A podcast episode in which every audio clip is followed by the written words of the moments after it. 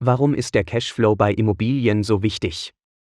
Aus immoprentis.de Heute möchte ich mit dir auf eine der wichtigsten Kennzahlen von Immobilien eingehen, den Cashflow.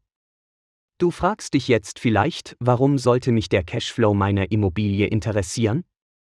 Reicht es nicht, wenn sich mein Geld besser verzinst als auf der Bank oder in Aktien? Geht immer alles gut und du willst nur wenige Immobilien kaufen, dann ist in der Tat primär nur die Rendite wichtig. Haben deine Immobilien jedoch zusätzlich einen positiven Cashflow, schaffst du dir einen Risikopuffer, verbesserst deine Situation für zukünftige Investitionen und hast mit deinem Investment mehr Spaß. Aber eins nach dem anderen.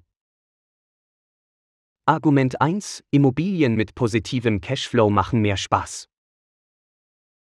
Bei einer Immobilie mit negativem Cashflow muss ich Monat für Monat Geld aus meinem privaten Einkommen zuschießen.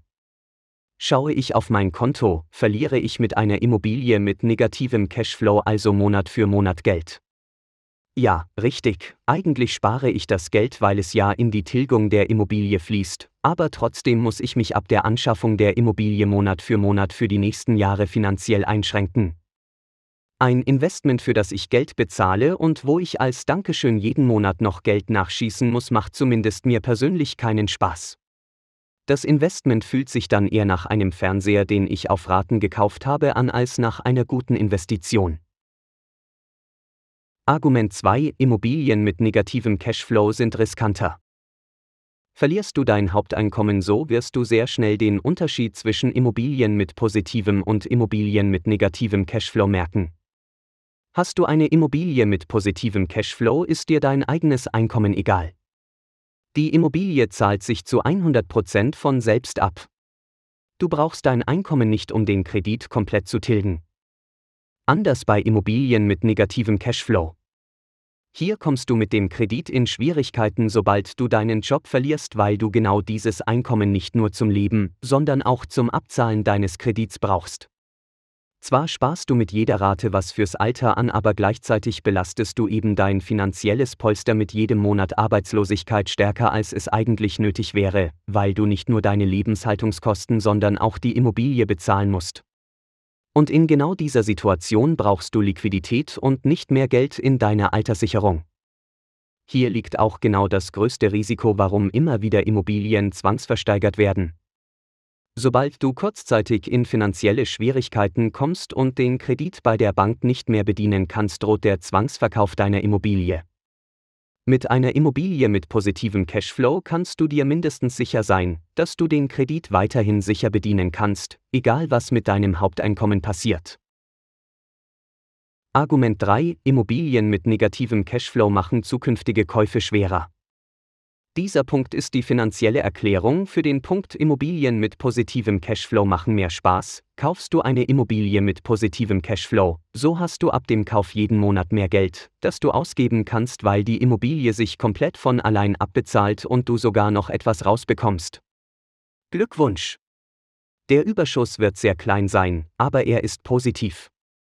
Dies wird auch deine Bank würdigen, Hast du bereits eine Immobilie mit negativem Cashflow und du willst eine weitere Immobilie finanzieren, wird die Bank dich jetzt schlechter bewerten als vor deiner ersten Immobilie. Warum? Weil du pro Monat nun weniger Geld zur freien Verfügung hast als vor der ersten Immobilie. Der finanzielle Spielraum für einen Kredit richtet sich gerade bei den ersten Objekten hauptsächlich nach deinem verfügbaren Einkommen. Sinkt dieses, sinkt entsprechend auch der Kreditrahmen, den du für weitere Kredite bekommst.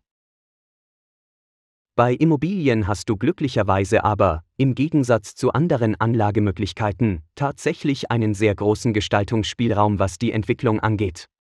Im konkreten Einzelfall kann es daher trotzdem sinnvoll sein, eine Immobilie zu kaufen, die aktuell noch keinen positiven Cashflow hat, weil du die Immobilie entwickeln kannst. Bei einer Immobilie, die nach der ersten Rechnung einen negativen Cashflow hat, gibt es drei Stellschrauben, mit denen du die Immobilie entwickeln und deinen Cashflow verbessern kannst. Punkt 1. Die Finanzierungskosten senken. Kannst du die Finanzierungskosten für deinen Kauf senken? Kannst du eventuell durch zusätzliche Sicherheiten deine Zinskonditionen verbessern? Vielleicht kannst du der Bank noch eine Grundschuld auf einem anderen Objekt anbieten, sodass sie dir im Gegenzug einen besseren Zinssatz anbieten kann? Jeden Euro, den du bei den Zinsen sparst, ist am Ende des Tages ein Euro, der den Cashflow deiner Immobilie positiver macht. Punkt 2. Die Einnahmesituation verbessern. Kannst du die Immobilie entwickeln? Sobald du Immobilienbesitzer bist, hast du sehr viele Gestaltungsmöglichkeiten, die du so bei anderen Anlageklassen nicht hast.